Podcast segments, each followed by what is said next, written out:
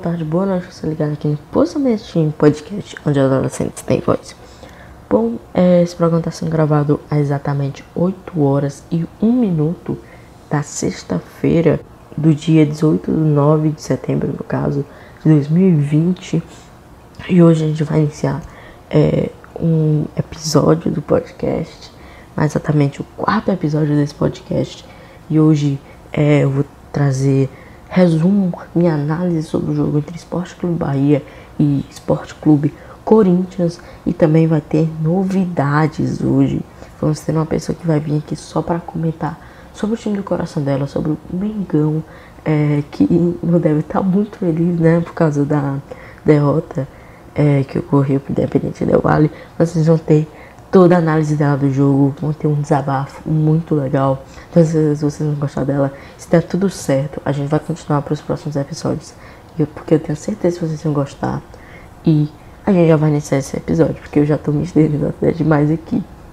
É, também vamos ter outra mudança que eu vou não só fazer análise do jogo do Bahia, no caso, para a rodada 11, como eu vou falar é, os resultados né, dos jogos da Libertadores dos times brasileiros e sobre alguns resultados da Copa do Brasil também. Então, esse vai ser um episódio de mudança. Eu espero que vocês gostem bastante dele, porque eu tava ansiosíssimo para fazer essa mudança. Que eu tenho certeza que vocês vão gostar, tá bom? Então vamos logo lá para não me estender tanto aqui, para vocês não ficarem tanto aqui no podcast. É, já vamos começar comentando sobre a primeira coisa que eu sempre trago aqui primeiramente, que é a minha análise sobre Esporte Clube Bahia, Esporte Clube Corinthians, disputado na Neoquímica Arena, na capital paulista, pela rodada número 11 do Brasileirão, na quarta-feira, no dia 16 de setembro de 2020, iniciado às 9h30 da noite. O resultado do jogo foi Esporte Clube Corinthians 3, com Jotero, Rony e Gil, e Esporte Clube Bahia 2, gols de Nino Paraíba e Saldanha. É mais uma derrota do tricolor, né? Mais uma derrota do esquadrão. Assim se fazem oito jogos sem um triunfo. É, e é algo que nenhum torcedor do Bahia devia estar desejando. Mas a gente pode tirar as coisas ruins do jogo de ontem e as coisas boas do jogo de ontem. E eu vou começar pelas coisas boas, que é a grande evolução do time que foi percebida é, no jogo do Corinthians, um time que não era mais apático, como todo torcedor reclamava. Não era um time que ficava conformado com o placar, não ia para cima, não lutava, porque com o Roger a gente viu um time que é, ele tava lá gritando, gritando com o time, mas aí quando levava o gol, é, ele parava de gritar, parecia, parecia que ele tava com. com. sabe? Ele tava gostando daquilo que ele tava vendo, e isso era outra coisa que influenciava muito os resultados. E infelizmente ele foi embora do Bahia e chegou o Mano Menezes né, no esquadrão para mudar o estilo de jogo, para mudar é, todo esse momento que o Bahia está passando, pelo menos a gente deseja que isso tudo mude. E ontem foi o segundo jogo de Mano Menezes no controle do esquadrão. É a segunda derrota, mas é, a gente percebeu uma grande evolução no time. Isso foi muito, muito promissor. Mostrou que o time vai tá promissor, sabe? O time vai render bons frutos daqui para frente que isso é só um esbarros de início de trabalho. Mas esperamos que isso mesmo só seja um esbarro, porque ontem a gente sentiu uma melhora muito boa no time, o time entrando com raça para vencer. É, tudo bem que saiu derrotado, mas é, os dados mostram que o Bahia jogou melhor. Eu não sei se são dados para dizer que o Bahia merecia sair dali com um triunfo, porque o Corinthians foi lá de algumas chances somente. É, não estou com o número de dados de chutes no gol, mas o Corinthians teve, é, comparado ao Bahia, poucas chances e conseguiu guardar três bolas na rede. Já o Bahia teve 24 chutes no gol, muito superior ao o, o Corinthians, que eu acho que foi 15, 14 por ali. É, só que o Bahia não é, acertou finalizar bem, até que o Corinthians acertou cinco chutes no gol e o Bahia também acertou cinco chutes no gol, uma diferença incrível. Mostra que o time não está conseguindo finalizar bem. E isso não é bom. Mas, mas antes de ontem a gente conseguiu, tricolor, torcedor tricolor, conseguiu perceber uma grande melhora no time e que o time pode grenar sim no Brasileirão se tudo der certo, se tudo continuar como está indo. Eu tenho certeza que o Bahia vai conseguir é, almejar os voos que a gente, que a torcida está tanto pedindo, que é uma Libertadores, uma classificação para a Libertadores da América. Mas o Bahia tem os mesmos erros de antes. É, eu sempre assisto o canal do Barbaço, né, que é um torcedor do Bahia, o mais famoso, faz conteúdo sobre o Bahia. E o pós-jogo dele, é, ele botou um título muito interessante que eu queria destacar demais, que ele botou ataque nulo, meio produtivo e defesa frágil. Bom, não é de hoje que é, isso acontece e a defesa, vou começar pela defesa, né? A defesa do Bahia é muito fraca e não é de agora, é desde o ano passado a defesa do Bahia não está conseguindo desenvolver bem é, e é incrível isso, como o, Bahia não consegue, né? É, desenvolver assim, mas é, a gente espera que a defesa do clube melhore, é claro, porque tá difícil. O Juninho, que é nosso melhor zagueiro, não tá atuando muito bem é, agora, né, atualmente. E aí, meu garoto, se o melhor zagueiro não tá atuando bem, imagine os outros, né? É, Lucas Fonseca super abaixo, então foi pro banco, perdeu lugar para Hernando, né? Hernando que começou bem, porém foi perdendo espaço no time já. É, ainda tá atuando, só que talvez é, ele seja retirado com uma possível contratação pro setor defensivo. Sobre o meio, meio eu não tenho que falar de mal, né? O meio campo do Bahia parece que é o único setor do gramado, né, dos jogadores que joga com raça, que quer sair dali de algum lugar, de qualquer jogo, com triunfo. Parece que é o único setor do campo. É, eu sempre vou destacar, sempre devo destacar Rodriguinho, que na minha opinião é um dos únicos jogadores, o único naquele Bahia que quer propor jogo, que vai buscar jogo, que dá passe, que faz gol. É, o Rodriguinho vem atuando muito bem no Bahia, é um dos únicos que vem se salvando. É, no último jogo não fez, não contra o Corinthians, é, contra o Atlético Goianiense, não fez um jogo muito bom. Porém, ele recompensou nesse do Corinthians que ele mostrou que ele é um bom jogador, que vale a pena. É, não sei se é porque ele já conhecia ali os jogadores, já conhecia é, ali, mas eu acho que com o Rodriguinho, o Mano Menezes vai estar super bem. Consequentemente, o Bahia também vai estar super bem, porque os dois já se conhecem de longa data. Os dois é, já.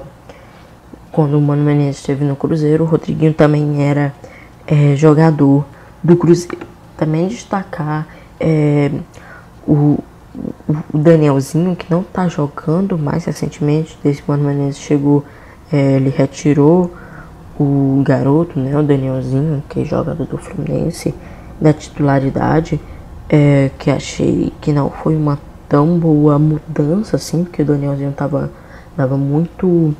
É, porque o Danielzinho é aquele jogador que vale a pena você ter no time, que é aquele que ele vai buscar a bola é, na defesa, ele corre para atacar, é, ele não fica, ele não é estático, sabe? Ele não fica só em um lugar, é, ele vai buscar a bola onde tá, ele cria jogadas, vez em quando faz uns golzinhos aí, é um pouco raro, mas é, Danielzinho é um tipo de jogador que me agrada muito e principalmente ele tá no meu time me agrada mais ainda.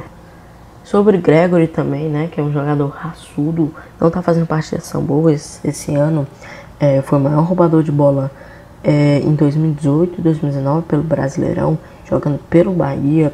É, essa temporada não tá tão bem assim, por, por um tempo até foi é, retirado do time titular e puxou no banco de reservas, mas ele já voltou a atuar como titular. Ontem até com a faixa de capitão, já já vou falar mais sobre ele e o traz bons, pô. É, sobre o ataque nulo, é, eu vou falar do Gilberto um pouquinho depois aqui, mas é, o ataque do Bahia não tá conseguindo criar jogadas, se bem que não é tão uma função assim, mas não tá conseguindo finalizar bem, não tá acertando o gol, não tá fazendo jus ao que um ataque tem que fazer. Principalmente Elber não tá numa boa fase. Elber é, já foi um ótimo jogador pro Bahia, já fez a diferença em muitos jogos, porém é, não vem desempenhando bons jogos nos últimos, né? Apesar dele criar muitas jogadas para gol, é um jogador muito interessante, que ele corre bastante, ele dribla bastante. É, às vezes falta aquele último tapa dele, aquele último toque dele é, pro gol ou pro companheiro para marcar. Porém, é, o Elber sempre fez boas jogadas, criou boas jogadas e não tá sendo diferente agora. Só que é, o time todo tá mal e eu acho difícil poupar Elber também daqui, né? E aqui eu já venho fazer críticas ao Mano Menezes. Eu sei que ele chegou há pouco tempo, mas essas críticas precisam ser chamadas a atenção, precisam ser faladas, argumentadas e talvez até respondidas pelo técnico Mano Menezes. É, eu não entendi a entrada de Rossi no segundo tempo. Rossi, tudo bem, é aquele cara que dá velocidade ao time. É, muita gente achou que, muita gente de fora, né, que não conhece os jogos, não assiste muitos jogos. Do Bahia, pensou que quando ele tirou Ronaldo, que é um volante, né, de origem, para botar Rossi, que é um ponta, é, azul joga de atacante, é, ia botar o time mais ofensivo, mas você pensou isso, pensou errado, porque Rossi é aquele cara que ele vai buscar muito a bola é, lá na defesa, ele às vezes joga mais como lateral do que como ponta, às vezes ele é pra estar tá de ponta lá na outra área, ele tá lá no, na bandeirinha de escanteio, é, disputando a bola com um atacante do outro time, e ele joga, não é um atacante nato, Rossi. Mesmo quando ele faz jogadas boas, é, cria boas jogadas para tocar e para finalizar. Porém, é, Rossi não fez uma boa partida, entrou, entrou mal. É, e eu acho que foi mais uma decisão errada de Mano Menezes em colocar ele. É, eu não entendi essa entrada de Rossi. Outra coisa aqui que eu venho perguntar ao senhor Mano Menezes é porque a escolha de Jadson. Por que, que Jadson né, tá, está sendo utilizado como meio campista titular? É, eu não entendo o porquê que Jadson está sendo utilizado e Danielzinho, Ramon, que estão lá no banco, não estão sendo utilizados. É, o Jadson não vem fazendo bons jogos. Desde que o Mano Menezes chegou, ele pôs é, o Jadson como titular porém não fez partidas muito boas. Eu acho que já estaria na hora de retirar Jadson e colocar Danielzinho. Não sei se ele quer um time mais é, defensivo, como muita gente fala que ele é um, um técnico defensivo, então talvez seja até por causa disso.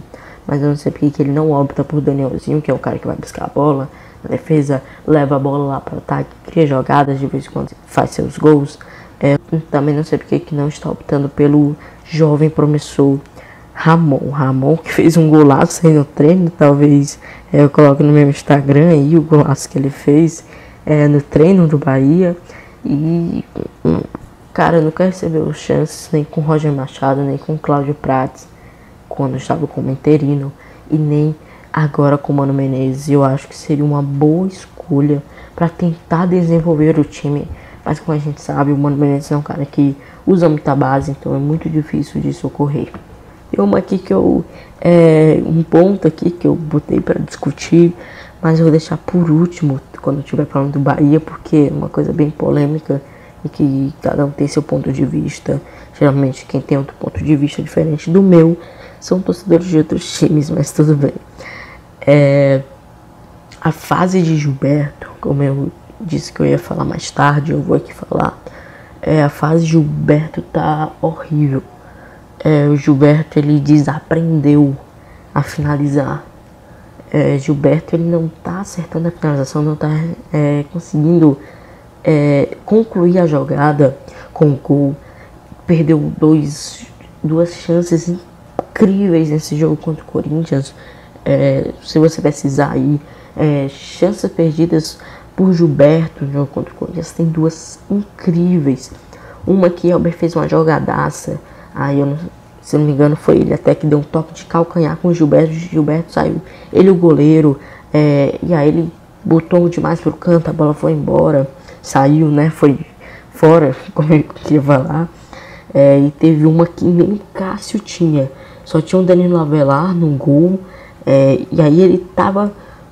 Não vou dizer que ele tava livre, porque tinha pessoas marcando ele, tinha o Danilo Avelar mais um cara no gol, mas Cássio mesmo tava fora da jogada. E aí fez uma jogadaça, não me recordo quem foi que fez essa jogada, fez a jogadaça, tocou para Gilberto, Gilberto driblou o cara, limpou, bateu e bateu em cima do Danilo Avelar, sem goleiro, sem nada. É um, um chute que poderia ter resultado em gol, que se ele acertasse a mira, poderia ter trago um empate para Salvador, né? Mas não foi o caso, como a gente já sabe. Outra coisa que eu venho bater na tecla toda vez. É, o Bahia precisa, não é tipo, é, ah, tem que fazer isso, ah, deixa para segundo plano. Não, Bahia precisa urgentemente contratar. É, depois eu vou trazer umas informações aqui é, que eu peguei ao final do jogo de, é, da imprensa e que eu fiquei muito feliz, mas o Bahia precisa urgentemente contratar jogadores, principalmente para a área defensiva do esquadrão. É, como eu já critiquei e falei aqui sobre a zaga do Bahia, uma zaga que não está nos melhores momentos. Na verdade, eu nunca vi a zaga do Bahia é, jogar bem, bem, bem. Porém, foi o caso, né? De novo. E o Bahia, a zaga do Bahia é uma mãe, viu? a pior defesa do campeonato, com 18 gols sofridos é, no início da rodada. Era a segunda, a segunda pior, empatada com o Corinthians. Só o Corinthians fez 3 gols na gente, gente, eles só levaram dois. E aí, rapaz, a gente entrou. É, na, a gente voltou, né? Porque a gente já era. A gente voltou a ser a pior defesa do campeonato. E aqui é a coisa polêmica, que eu tenho certeza que vocês já estão esperando, que é sobre Arbitragem, arbitragem, oh arbitragem. É, mais uma vez, o Bahia sendo prejudicado pela arbitragem. Isso não ocorre só hoje, não ocorre só esse ano e não só ano passado. O Bahia é, pode, você, torcedor de time, pode falar que é mimimi, chororô, mas não é, confia em mim é, se você for analisar os lances de ontem que foram polêmicos, você vai ver que o Bahia foi sim prejudicado, o Corinthians é, foi ajudado, beneficiado pela arbitragem, sim, com toda certeza. Isso não acontece de hoje só é, contra o Inter, esse ano aconteceu um pênalti que não só o torcedor do Bahia, mas todos os comentaristas do Brasil é, analisando o lance, que ficou polêmico, disseram que não houve pênalti, mas naquele momento o cara teve a oportunidade de ir ver no VAR, porém do mesmo jeito ele permaneceu com a lesão errada, equivocada que ele teve em, campo e marcou o pênalti sem houver nenhuma justificativa para aquilo, para aquele empurrão ter ocorrido. Se você for ver, se você for ver, é o lance de pênalti no Vitor Cueja, jogo contra o Inter é, neste ano ainda. É, isso aconteceu também contra o mesmo Inter ano passado. É, teve um impedimento claríssimo é, em campo. O Bandeirinha marcou o impedimento e foi pro VAR. Aí chegou no VAR, o cara confirmou o gol. Aí qual foi a desculpa do pessoal lá do VAR depois do jogo? Eles disseram que pela primeira vez na história do VAR utilizaram uma tecnologia 3D é, não sei o que, 3D não sei o que, que permitia é, ver as, as menores das diferenças, é, que tinha não sei o que à frente. E se você for ver, Não tinha. O cara tava totalmente à frente, com o ombro, quem sabe até com o peito todinho é, à frente do último jogador do Bahia, né? Tirando o goleiro. E o gol foi confirmado e a desculpa foi essa, né? É, contra o Grêmio também na Copa do Brasil, ano passado. Foi, é incrível. Contra o Corinthians também no passado aconteceu todo esse roubo, né? É, o Bahia não é prejudicado pela arbitragem de hoje. Isso já ocorre há um bom tempo e isso não vai mudar porque a gente conhece a CBF a gente sabe que existe sim uma beneficiação, se pode se chamar assim, desculpa se eu estiver falando uma palavra que não existe, é, mas que existe sim os times do eixo Rio-São Paulo, eles são beneficiados sim pela arbitragem, é, vai entrando os do Sul, os do Sul também que estão né, contra a gente aí, é, eu acho estranho também que sempre que a gente vai jogar contra o time do Sul, é, o árbitro é do Sul. Sim, é, é, sim, isso acontece. Jogo contra o Inter era um de Santa Catarina, jogo contra o Grêmio era um do Paraná. E aí, é, e ontem foi um árbitro carioca é, apitar o jogo do Bahia contra o Corinthians. E eu acho que isso não faz muito sentido, né, CBF. Mas é, deixe essa polêmica de lado, é, fala, falam o que vocês quiserem sobre, mas a minha argumentação é que o Bahia está sim sendo corriqueiramente prejudicado pela arbitragem atualmente e também de anos atrás, né? Agora já sendo da análise do jogo para umas informações a mais para você tricolor, para você fã do futebol em geral. É, de acordo com o PVC, isso é uma notícia muito boa pra gente, torcedor do tricolor baiano, do Bahia, é, que de acordo com o PVC, o jornalista, né, ele teve uma conversa com o Belintani, que é o presidente, né, do Bahia, e nessa conversa ele falou, o presidente, que nos próximos dias o Bahia deve anunciar esses 3 a 5 reforços. E o maior investimento será em um zagueiro que eu fiquei muito feliz quando recebi essa informação. É, 3 a 5 reforços já tá bom demais. Se trouxer um zagueiro de respeito para impor é, o Bahia, para aumentar é, o respeito da zaga do Bahia, tá ótimo. Tá ótimo. É, é isso que a gente precisa nesse momento. É isso que a gente deve buscar no mercado. E é isso que a gente espera que seja anunciado nos próximos dias. Né? O Bahia que teve do jogo do Corinthians até o próximo jogo contra o Atlético Paranaense vai ter 10 dias de folga aí, né? E de acordo com o Mano Menezes, ainda antes do jogo do Corinthians, esses é, dois jogos que ele esteve no comando do Bahia iriam ser para analisar, para ver os pontos fracos do Bahia, para ver onde que o Bahia precisaria dos reforços e esses 10 dias maravilhosos que devemos é, anunciar um monte de jogadores, um pacotão aí, um pacotão de 5 tá ótimo. É, aí a gente vai ficar muito feliz quando a gente receber essas notícias dos reforços, viu? Outra coisa que deixa o torcedor do Bahia alegre é que Ramires, Ramires que é, atuou pelo Bahia em 2018, 2019, é, que voltou de um empréstimo do Basel, o Basel não optou pelo, pela cláusula que tinha que eles podiam é, comprar o jogador no fim do empréstimo, não optaram por essa cláusula. E ele voltou para o Bahia. É, nos últimos dias já esteve em Dias Dávila, treinando junto ao elenco tricolor. E ontem, dia 17, às 10 horas da manhã, ele entrou no BID, que é o Boletim Informativo Diário da CBF, que é lá que, ou seja, que ele foi autorizado a participar das partidas, são nas próximas partidas Rami já deve estar como opção no time titular ou até mesmo no banco. Bom, você lembra aquela venda que eu, no último episódio eu falei que já estava quase confirmada, que já estava confirmada pela imprensa turca, que era a venda de Gregory? Pois é, tivemos uma reviravolta. De acordo com a imprensa brasileira, na manhã desta sexta, o Esporte Clube Bahia recusou a oferta e o jogador irá continuar atuando pelo esquadrão. Eu não sei se eu fico feliz ou se eu fico triste, porque são 19 milhões de reais jogados, né? Fora que era o que parecia que iria ser o preço de Gregory.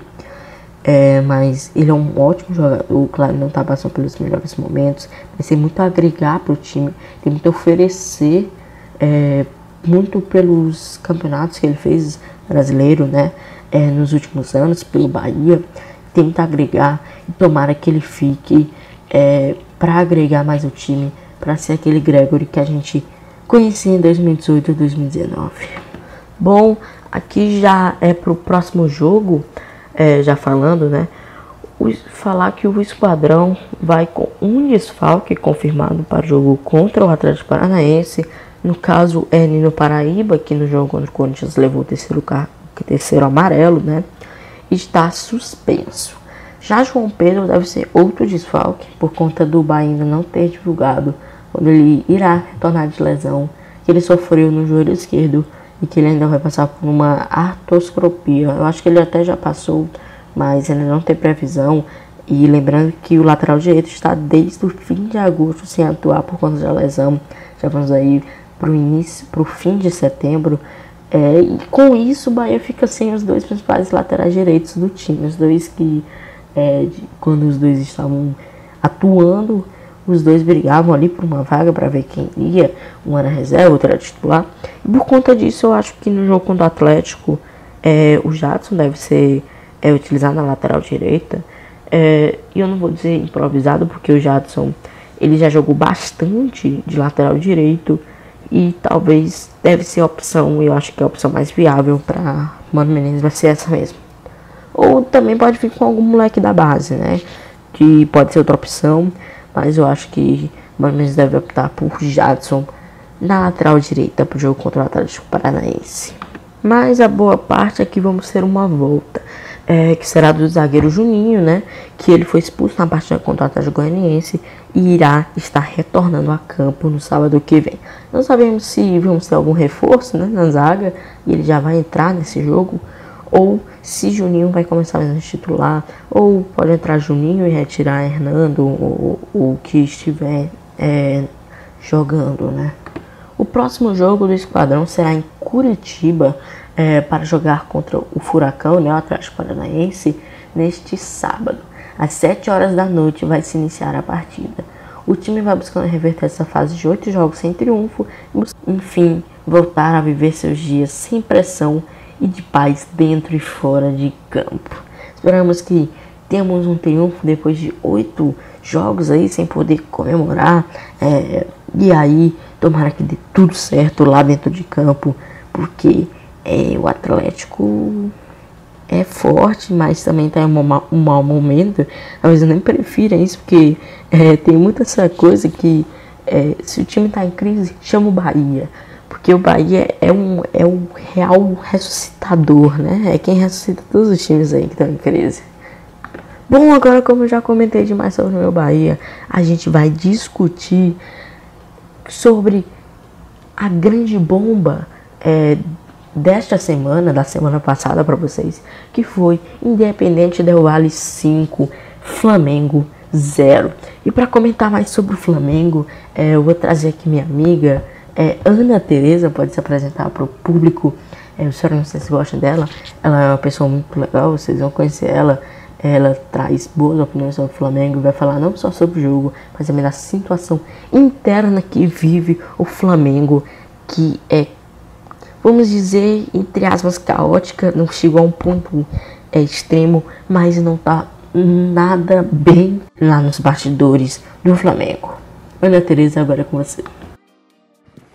Então, para a gente co continuar falando sobre o Flamengo na Libertadores, é preciso entender o contexto onde ele está, né? É, a Libertadores começou no início do ano, em fevereiro, basicamente. E o Flamengo fez dois jogos até então, né? Antes do Del Valle, que é a partida que a gente vai comentar aqui, que eu irei comentar. Um, o Flamengo fez a sua estreia lá na Colômbia contra o Júnior Barranquilla onde ele já tinha enfrentado algumas vezes, acabou ganhando por 2 a 1 O jogo foi bastante truncado, bastante difícil. O Flamengo conseguiu sair com a vitória. Lembrando que ele ainda estava sendo comandado pelo Jorge Jesus nesse, nesse momento aí. Foi no início do ano, antes da pandemia. Então, aí o jogo seguinte da Libertadores foi contra o Barcelona de Guayaquil, o próximo adversário do Flamengo. Esse jogo foi o de, volta, de ida. E que foi na casa do Flamengo, que é o Maracanã, no Rio de Janeiro. E o Flamengo acabou ganhando o jogo com muita tranquilidade, muita tranquilidade mesmo.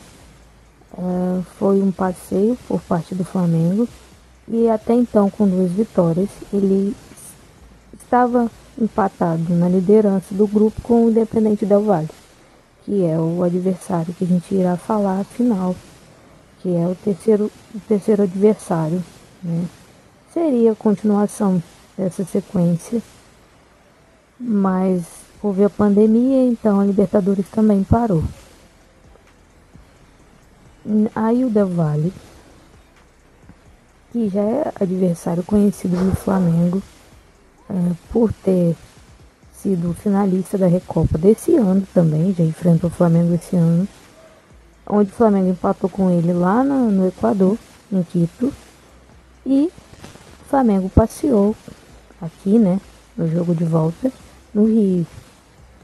Ainda assim com um a menos, jogo muito bem, mas ressaltando que essa equipe do Del Valle é uma equipe muito organizada, coletivamente ela é muito consistente, então ela dá muito sufoco para vários adversários, sabe jogar muito, é muito organizada, sabe jogar muito bem. O Flamengo perdeu um jogador, mas conseguiu reverter o placar e conseguiu sair campeão naquela, naquela ocasião, lembrando também que ele ainda era comandado pelo Jorge Jesus e soube lidar muito bem naquela situação contra o Del Valle, mas não tirando méritos do mesmo, já que ele dificultou bastante a vida do Flamengo. Não foi um jogo fácil. Aí você vai me perguntar, mas Ana, por que você está dando essa volta toda falando do histórico do Del Valle? Por que isso? Porque é, é uma coisa que a gente tem que ressaltar, já que o Flamengo conhece o adversário, jogou com o mesmo esse ano, é, diante da postura que o Flamengo teve com, com o Del Valle, que foi totalmente apático, parecia que ele não conhecia o adversário, ele andou, andou em campo, não conseguiu fazer nada além do que tinha feito antes é, é um adversário conhecido de dois jogos, inclusive do seu potencial. E é, a, a, a postura foi ridícula diante disso. Tudo bem, tem um trabalho novo, é, tem todo um histórico, porque não tem torcida também, mas e é na altitude, porque isso foi muito levado em consideração é, e nem sempre é considerado histórico do mesmo como treinador, né, que só teve uma experiência nos Estados Unidos antes do Flamengo e essa experiência foi muito mediana por ser um longo período de tempo e não ter um resultado, um aproveitamento tão bom. Aí chegamos ao Domi, que pensa num futebol totalmente, totalmente não, mas diferente do Jorge Jesus. É, obviamente são pessoas diferentes é, e, mas ele chegou com um discurso que não ia mudar muita coisa, visto que era um trabalho vitorioso e ia continuar com, com essa, essa, essa sequência né, de, de, de formação, de esquema tático, de coisas e tal, e implementando a sua ideia conforme o tempo. Mas isso não aconteceu, isso, isso foi só um, um, um breve vislumbre, porque o Domi começou a fazer rodízio no elenco. Rodízio é, no futebol é aquilo que vai mudando os jogadores conforme cada partida e ele considerando a forma física de cada um.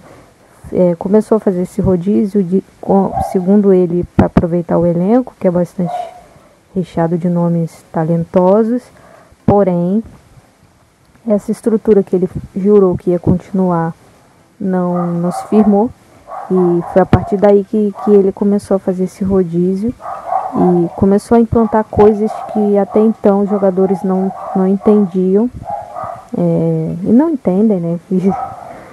Porque é, não se faz uma goleada à toa, né?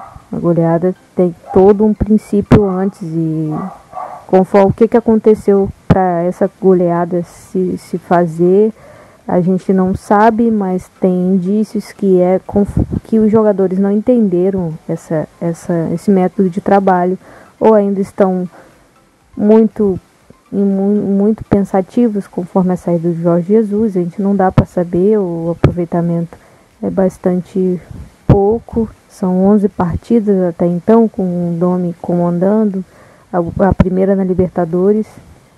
É, já que a primeira impressão que fica, a primeira impressão não foi muito boa, digamos péssima, né?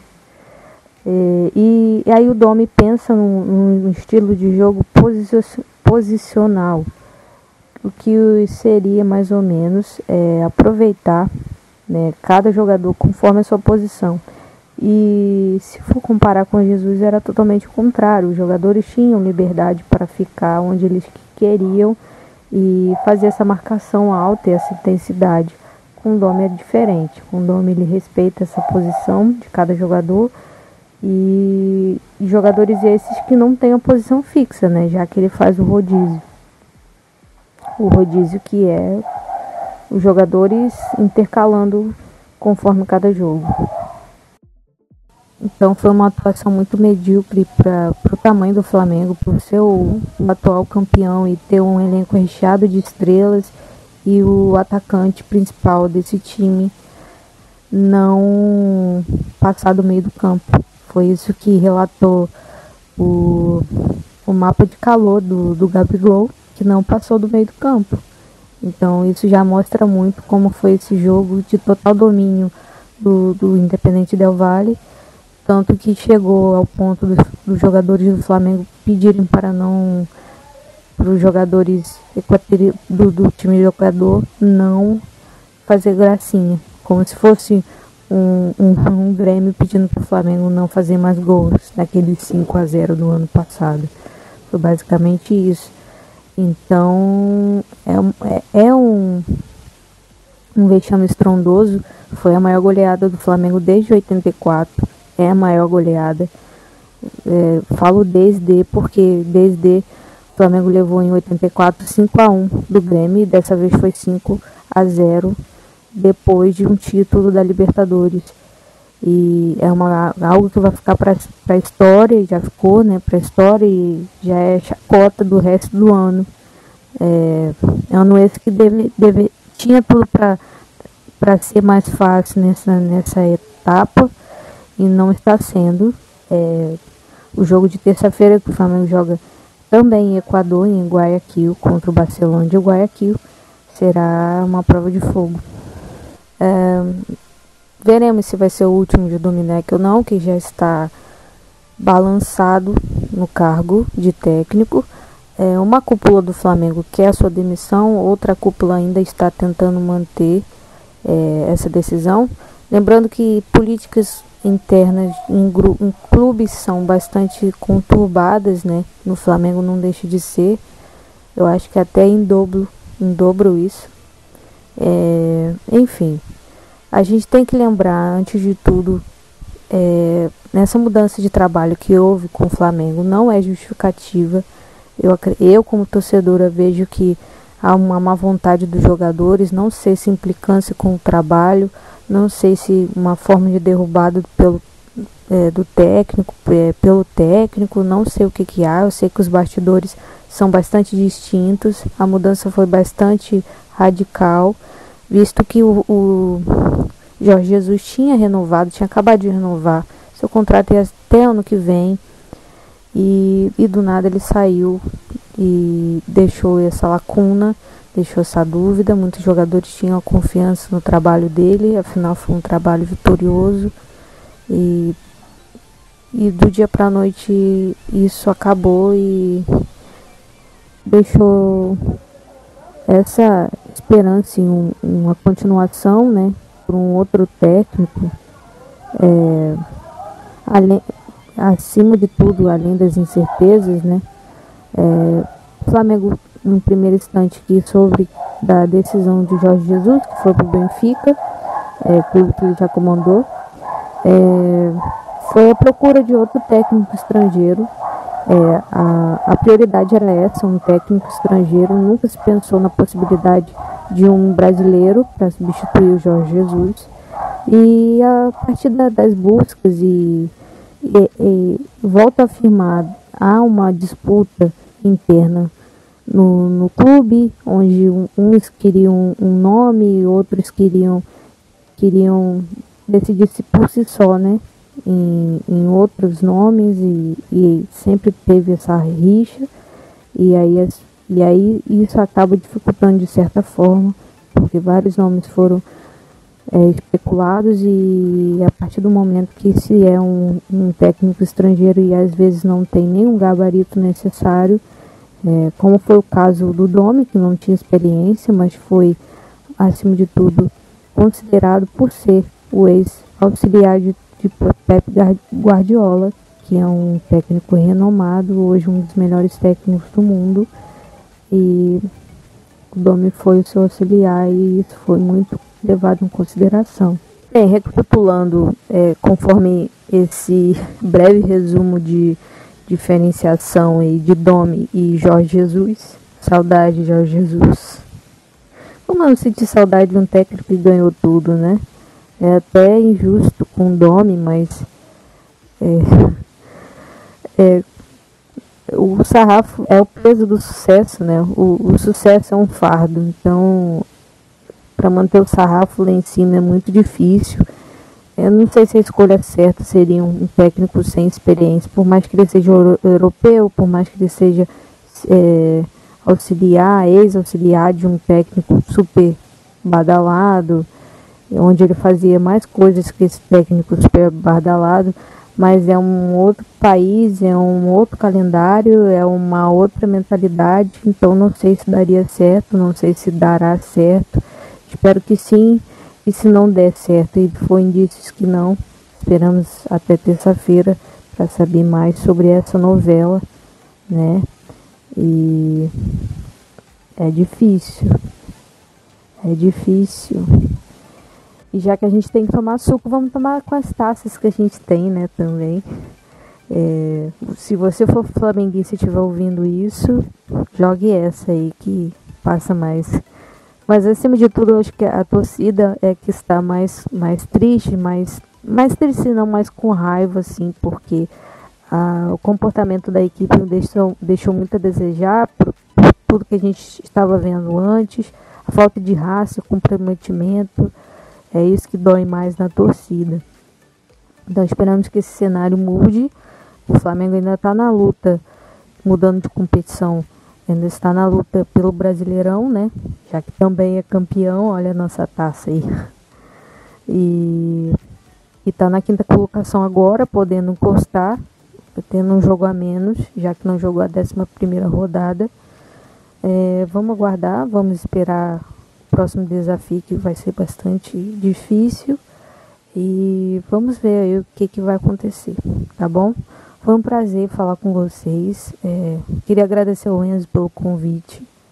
E quem quiser bater um papo sobre futebol e querer falar alguma coisa, meu Instagram é Ana Terezes com S. E quero agradecer a atenção, muito obrigado pelo espaço. E é isso aí, é nós. Saudação rubro-negras e só Jesus salva, gente. Acreditem nisso. Bom, é, vocês falaram com uma amiga Tereza e realmente eu achei muito interessante todos os argumentos que ela trouxe, tudo que ela falou. E eu quero complementar aqui é, falando que quando o Flamengo, né, essa coisa que eu observei é, nesses últimos jogos, quando o Flamengo parecia que iria embalar, né? O time carioca conseguiu ser derrotado por Ceará Independente Del Valle. Times com todo respeito a eles, mas são muito inferiores tecnicamente falando. Inclusive após o jogo, o técnico Miguel Angel Ramírez, o espanhol, né, técnico do Independente Del Valle, é, se deu uma entrevista e disse uma coisa que eu achei bem interessante, abre Nós como equipe, eu pessoalmente não tenho nenhuma dúvida de que somos muito melhores. E eu achei muito legal o que ele falou e muito verdadeiro o que ele falou, porque o Flamengo, apesar de ter ótimos jogadores individualmente falando, não tem feito boas partidas coletivamente falando. É, o time não troca muitos passes assim é, e tá geralmente agora tá perdido um pouco agora em campo. Sei se é muito por conta do trabalho do Domer é, que pode estar dando adeus, né? Se não é, uma volta por cima nesses próximos jogos, mas é complicada a situação do nome. Eu acho que isso pode ser muito o estilo de jogo dele, pode estar atrapalhando muito o time do Flamengo. E eu venho aqui é, abertamente elogiar muito, muito o trabalho do espanhol Miguel Angel Ramírez. É, ele gosta que fale assim, eu vi uns vídeos dele que não gosta que fale Miguel Angel Ramírez, é Angel Ramírez, é, que ele tá com um time muito abaixo, é, que a gente, tecnicamente falando, é claro, para competir com clubes grandes como o Flamengo e que muita gente não jurava que aguentaria uma Libertadores. Ano passado ele conseguiu ser campeão da Copa Sul-Americana, com o time jogando muita bola e com é, alguns times até superiores tecnicamente pegando, mas esmagou todos eles e mereceu sim o título da Sul-Americana ano passado. E, como é, a Aninha falou, não vi o Flamengo entrar para jogar, sabe? Não vi um time com raça nessa para vencer o jogo. E acabou dando no que deu é o pior resultado da história do Flamengo em Libertadores da América. Incrível, impressionante, uma coisa que vai ficar marcado pelo resto da Libertadores, quem sabe por alguns anos aí, né? O Flamengo de que o Flamengo de campeão da Libertadores de virada um jogo emocionante. É, para derrotado por 5 a 0 pelo Independente del Valle. Temos uma flamenguista aqui para comentar com a gente. A gente também vai discutir sobre o futebol feminino. E hoje a gente vai discutir sobre o jogo Flamengo e Vitória, Vitória e Flamengo, válido pela décima rodada do Brasileirão Série A1. Então a gente é, esse jogo terminou 1 a 0 para o Flamengo, gol marcado por Rafa Barros. E aí esse gol deu a vitória ao Flamengo, né, no Barradão e levou essa vitória para casa, né? Tô falando vitória, mas é triunfo, né? Vamos falar triunfo para não confundir direito. É, e o Flamengo jogou muito melhor durante todo o jogo, não houve criação por parte do Vitória e então mereceu bastante esse triunfo, levar para o Rio esses três pontos e são três pontos importantíssimos na competição e com certeza vão fazer muita diferença lá no futuro. Então, então, então. É, eu resolvi falar sobre futebol feminino também. Vamos falar sobre isso, né? É necessário. Então vamos lá. Futebol feminino que tem um brasileiro. Yes. E é um brasileiro com mais times, né? Então essa categoria tá ganhando força. Vamos lá, vamos lá que as meninas merecem ser reconhecidas, é isso aí. Depois da Copa de 2019 feminina na França, é, isso ganhou cada vez mais força, a gente tem cada vez mais visibilidade para essa modalidade e é o justo, né? O justo está sendo feito, é isso aí. Então o brasileiro, ele ganhou mais times, mais incentivo da CBF e hoje em dia a gente tem mais, né? Mais, mais jogos e mais time e mais reconhecimento. É, além, além disso, também temos é, times grandes investindo mais nessa modalidade. O Flamengo é um deles, que fez seu time em 2011 inicialmente, é, só com, com o clube em si, só que em 2011 é, só, ele só enfrentou poucas competições, só, só teve pouca visibilidade. Foi a partir mesmo de 2015, com, com, com um consórcio com a Marinha, que o Flamengo detém, de parceria, que a coisa, a, a coisa avançou. E hoje em dia pode-se dizer que é uma das grandes potências, precisando muito de incentivo ainda por meio do clube, mas ainda é um dos pontos altos da modalidade, podendo evoluir.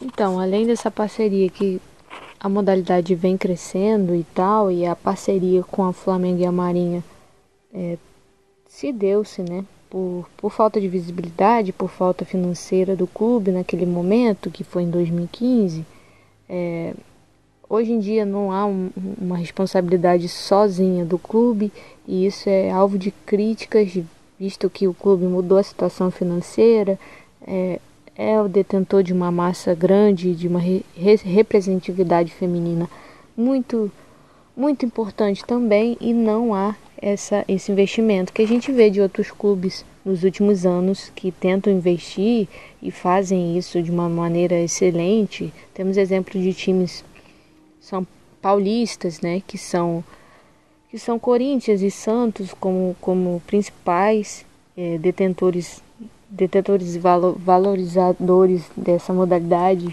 é, desde, desde sempre. O Corinthians é, hoje é o principal time né, do, do país. É, mesmo sendo o terceiro colocado do ranking da CBF, atrás inclusive do Flamengo, coisa que a gente fica sem entender um pouco, mas é o, o Corinthians é o, o campeão e é um dos principais nomes, um dos principais exemplos a ser seguido assim, pelos, pelo, pelos outros clubes, é, conforme a valorização que eles têm com a modalidade, porque o Corinthians foi vice-campeão brasileiro ano passado, ganhou o Paulista do ano passado, ganhou a Libertadores.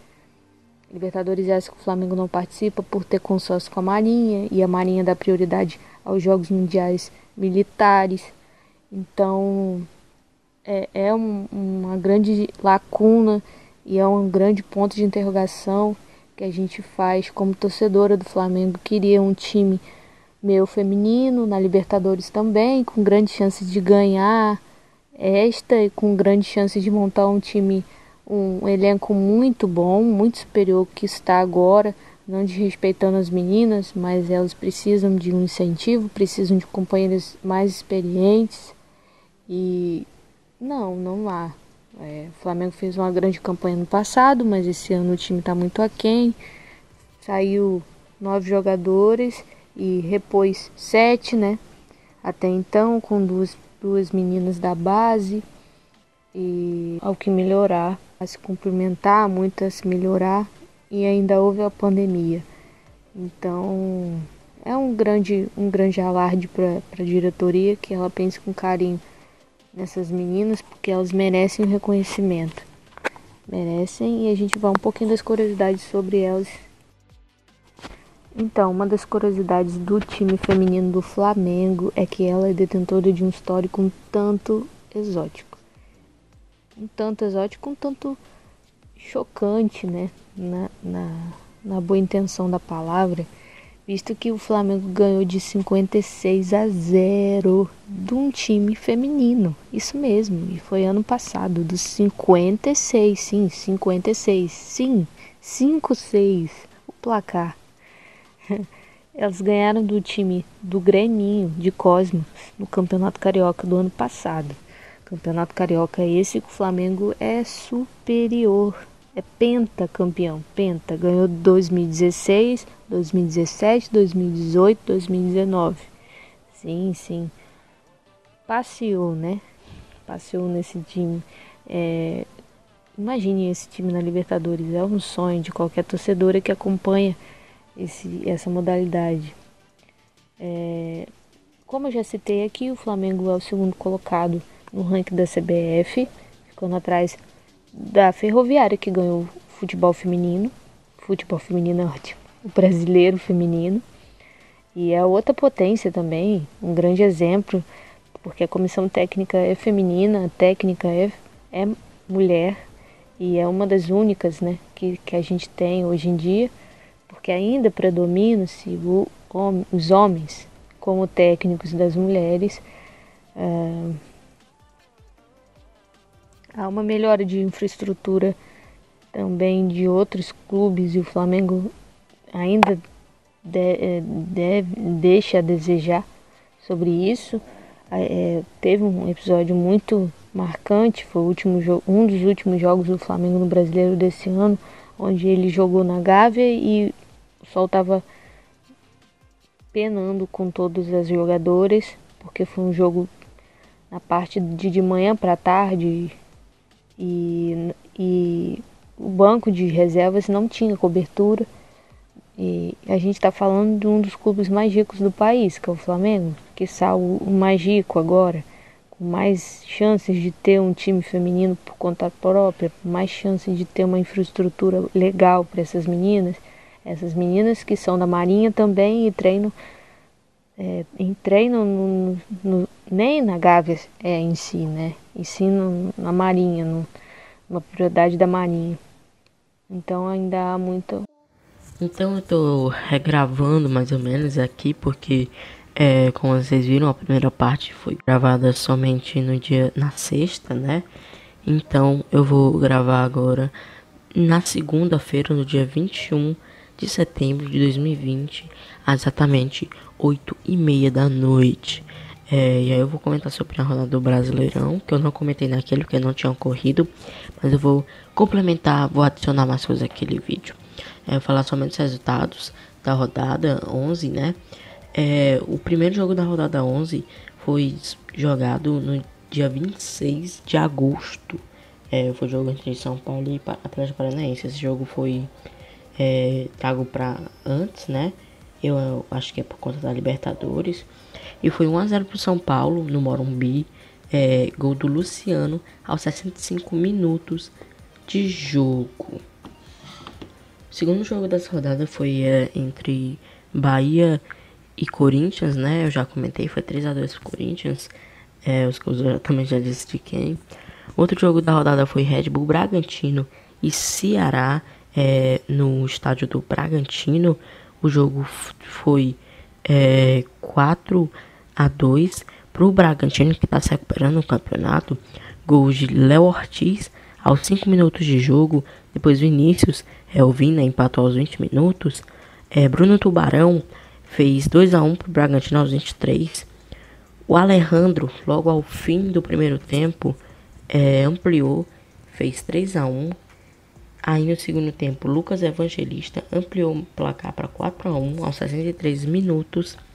E para encerrar, Wesley Wesley marcou para o Ceará para fazer 4 a 2 aos 89 minutos de jogo. O jogo entre Fortaleza e Inter, o ex-líder, né, se deu mal e perdeu já, né, como vocês já devem saber, perdeu a liderança para o Atlético Mineiro. O jogo foi 1 a 0 para o Fortaleza, gol de Felipe aos 66 minutos do jogo. Mas não pense que foi fácil o Galo se tornar líder, até porque o time ganhou na raça de virada do Atlético Goianiense de 4 a 3 é, lá em Goiânia. Lucas Oliveira abriu, abriu o placar aos 21 do primeiro tempo pro Atlético Goianiense. O Keno, já no segundo tempo, empatou de pênalti aos 53. Gustavo Ferrares fez o segundo gol do Atlético Goianiense, assim ficando 2 a 1 aos 55. Natan empatou aos 60 minutos. Keno virou aos 65, é, seu segundo gol no jogo. E aí Keno marcou o hat-trick dele aos 78 minutos, quando fez o 4 a 2 para o Atlético. E no finalzinho, Gilvan do Atlético Goianiense marcou para decretar 4 a 3 no jogo entre Atlético Goianiense e Atlético Mineiro. Assim, o Atlético Mineiro vira líder do campeonato. Nos jogos de domingo, é, o jogo entre Curitiba e Vasco acabou 1 a 0 para o Coxa. Aos 90 minutos, Robson marcou de pênalti. É, foram dois pênaltis, né? Porque o Fernando Miguel pegou o primeiro pênalti, só que ele se adiantou e voltou o pênalti. E o Robson aproveitou essa segunda chance, assim fazendo o Vasco ser derrotado e o Curitiba saindo da zona de rebaixamento. O jogo entre Grêmio e Palmeiras na Arena do Grêmio teve um empate de 1 a 1, gol de Rafael Veiga para o Palmeiras aos 71 minutos e Ferreira empatou para o Grêmio aos 92, assim decretando 1 a 1 no placar final do jogo entre Grêmio e Palmeiras.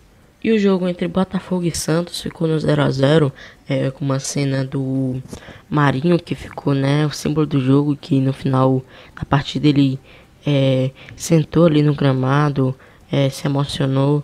Eu acho que é muito pela fase do Santos, mas a melhor parte do jogo ficou por, por conta desse finalzinho mesmo aí emocionante que aconteceu com o Marinho, né?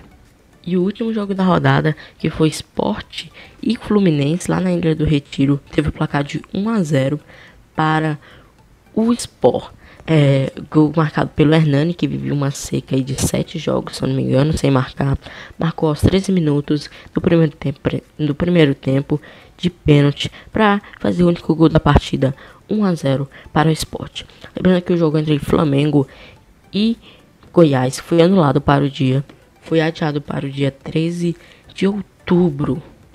Com isso, a tabela ficou com o Atlético Mineiro em primeiro colocado com 21 pontos, com um jogo a menos. O Inter vem logo atrás com 20 pontos, com um jogo a mais que o Atlético com 11 jogos. O São Paulo em terceiro, com um jogo a menos também que o Inter, com 18 pontos. O Palmeiras também tem 18 pontos e o mesmo jogo a menos que o São Paulo e que o Atlético. O Vasco também tem um jogo a menos, está em quinto com 17 pontos.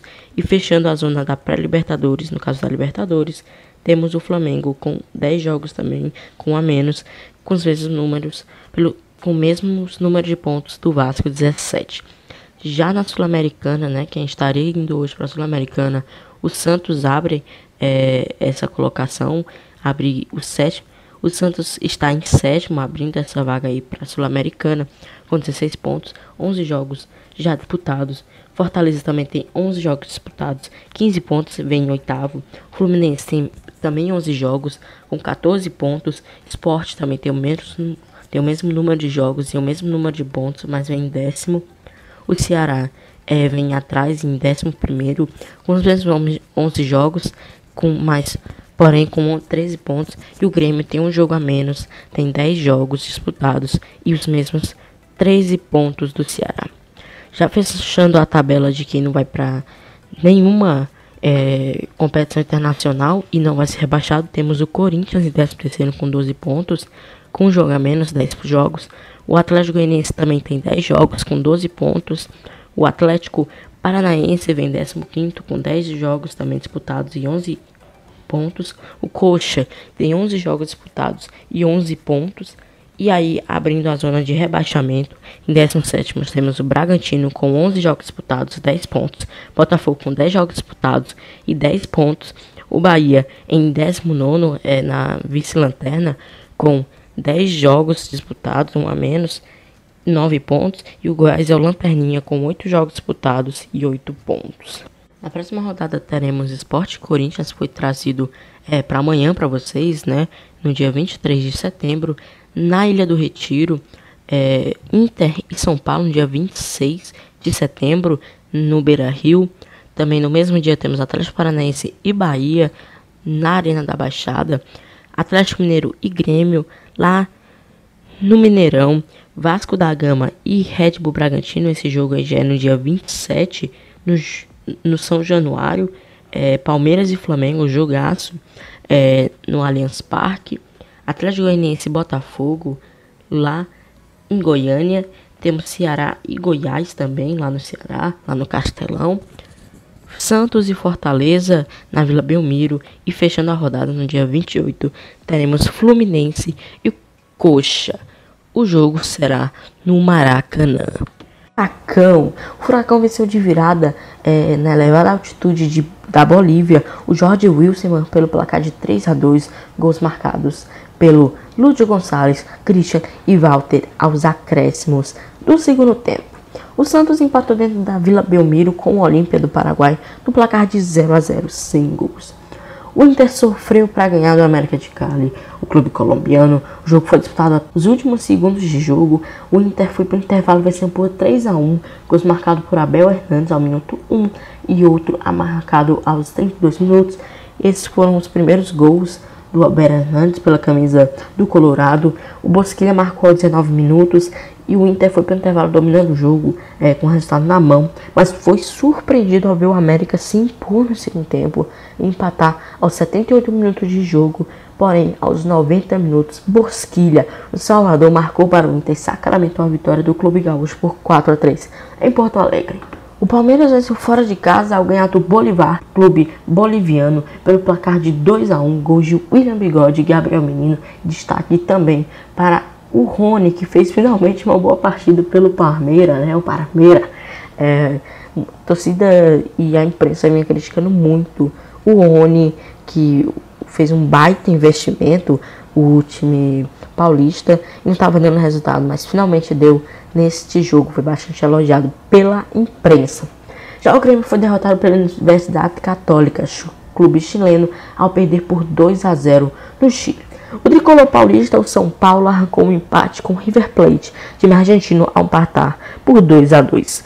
É, o Flamengo foi derrotado, como eu já falei, pelo Independente Del Valle, na altitude equatoriana, pelo placar de 5 a 0. Pela Copa do Brasil, é, nos jogos de ida na quarta fase da competição, os jogos foram Botafogo e Vasco. O jogo no Newton Santos acabou com uma vitória do Botafogo por 1 a 0, com marcado por Matheus Babi. O jogo entre Brusque e Ceará em Santa Catarina terminou 2 a 0 para o time cearense, com gols de Vina e Leandro Carvalho. A partida entre Fluminense e Atlético Goianiense no Rio teve vitória do time carioca por 1 a 0 gol contra de João Vitor. Na partida entre Juventude e CRB em Caxias do Sul, Rio Grande do Sul, é, teve o fim com a vitória do mandante por 2 a 0, gols de Igor e Wagner. O jogo entre Ponte Preta e América Mineiro. O jogo foi disputado no Moisés Lucarelli e acabou com o placar de 2 a 2. Quem abriu o placar foi Moisés pro lado da Macaca. Marcelo Toscano empatou logo no primeiro tempo, é, deixando 1 a 1. No segundo tempo, aos 75 minutos, Matheus Peixoto é, colocou 2 a 1 no placar, favorecendo a Macaca. E aos 92, Felipe Azevedo, do América Mineiro, empatou tudo. Assim, o jogo terminou 2 a 2 informação bombástica da semana, né? Foi a transferência de Thiago Neves para o esporte. Não foi nem transferência, porque ele não foi de um clube para o outro, mas ele assinou contrato com o esporte. É novidade, mostra que cada vez mais os clubes nordestinos estão evoluindo financeiramente falando e também no marketing. O Thiago Neves vai agregar muito ao esporte. Não vem fazendo é, boas partidas por, pelos clubes, né? Foi é, a torcida do Cruzeiro esculhambou o cara, é, ele foi embora, veio pro Grêmio também, é, você esculhambou é, ele no Grêmio, jogou muito mal aquele jogo contra o esporte, talvez até por isso eles tinham contratado o Thiago Neves, talvez, quem sabe, né? E aí ele tava muito próximo de assinar com o Galo, né, o Atlético Mineiro. E aí, o que que a torcida do Atlético fica sabendo por conta da imprensa que falou, né? E aí, meu amigo, teve protesto na frente, eu não sei se ali foi na frente do estádio, aí está sendo construído do Atlético Mineiro, mas teve protesto com centenas ou até milhares de pessoas ali é, fazendo protesto para o Thiago Neves não vir para o Atlético Mineiro e deu certo porque é, o time hum, não contratou ele, rejeitou ali. Só faltava ele assinar realmente, faltava muita pouca coisa para o Thiago Neves assinar com o Atlético Mineiro. Só que por conta que fui pra mídia, a torcida fez vários protestos é, pela internet, também é, fisicamente fez muitos protestos. E aí acabaram voltando atrás, que irritou o Jorge Sampaoli, que queria a contratação dele. Não só por causa disso também, porque é, o Jorge Sampaoli, que é outro cara, que eu não tô me recordando o nome agora, eu acho que era um argentino, ele queria contratar, ele queria contratar, e aí o Atlético Mineiro disse que não tinha dinheiro, o cara já tá irritado com o Atlético, já tá pensando até em sair. Quem sabe se Domen ser demitido, ele não vai pro Mengão, né? Mas tomara que não, pra gente que é secada do Flamengo. Vocês são torcedores do Flamengo, eu acho que seria uma, uma boa evolução pro time, seria um, um técnico que iria agregar bastante ao time. É aquele cara raçudo que é, eu acho que todo torcedor deseja um São Paulo no time, um cara que quer ganhar o jogo a todo custo e quer o melhor do time. E eu acho que o Atlético Mineiro não fazendo isso, é claro que ele também tem que ter um senso que o time não tem todo esse dinheiro que ele acha, aconteceu isso no Santos também. É, e eu acho que ele tem que ter esse senso também que não é só o que ele quer, mas eu vejo que ele sempre quer raça pelo time, ele sempre tá com fervor para ganhar o jogo. Isso é muito interessante. Seria uma grande coisa ver o Flamengo, imagina. E é, hoje, né, no caso nessa sexta-feira, às 12h30, é, horário de Brasília, saiu a primeira convocação pós-pandemia da seleção brasileira. É, o te anunciou, né, 12h30, é, horário de Brasília, desta sexta-feira os 23 nomes chamados para representar o Brasil na estreia das eliminatórias sul-americanas da Copa de 2022. A seleção é, irá enfrentar a Bolívia no dia 9 de outubro na Arena Corinthians e o Peru no dia 13 em Lima. É, os convocados desta vez foram os goleiros Alisson, que atua pelo Liverpool, Santos, que atua pelo Atlético Paranaense, Everton, que atua pelo Palmeiras. Laterais convocados foram Danilo, que atua pela Juventus, Gabriel Menino, que joga pelo Palmeiras, Alex Telles, que eu sempre vinha pedindo Alex Telles, eu acho ele um jogador muito bom, é, do Porto foi convocado, e o Renan Lodge, lateral esquerdo do Atlético de Madrid. Já em zagueiros convocados foram Thiago Silva, que pertence agora ao Chelsea, Marquinhos do PSG, Felipe do Atlético de Madrid e Rodrigo Caio do Flamengo. Meus convocados foram Casemiro do Real Madrid, Fabinho do Liverpool, Bruno Guimarães do Lyon, Douglas Luiz do Aston Villa, Coutinho do Barcelona e Everton Ribeiro do Flamengo. Não entendi muito essa convocação do Everton Ribeiro, assim como não entendi a do Rodrigo Caio. É, mas o Tite sabe, tomara que o Tite saiba o que ele está fazendo, né? Atacantes convocados: Gabriel Jesus do Manchester City, Rodrigo do Real Madrid, Neymar do PSG, Everton Cebolinha, que agora pertence ao Benfica, Firmino do Liverpool e Richarlison, o pombo do Everton. É, então, é, eu já queria encerrar esse programa, mas antes disso eu queria é, tá, é, mais uma vez eu vou estar tá dando todos os meus pesos, minha solidariedade ao Dudu Eduardo da Silva, que era o ex-preparador físico da comissão técnica de Mano Menezes, que faleceu por conta de uma aneurisma cerebral aos 43 anos na quarta-feira passada.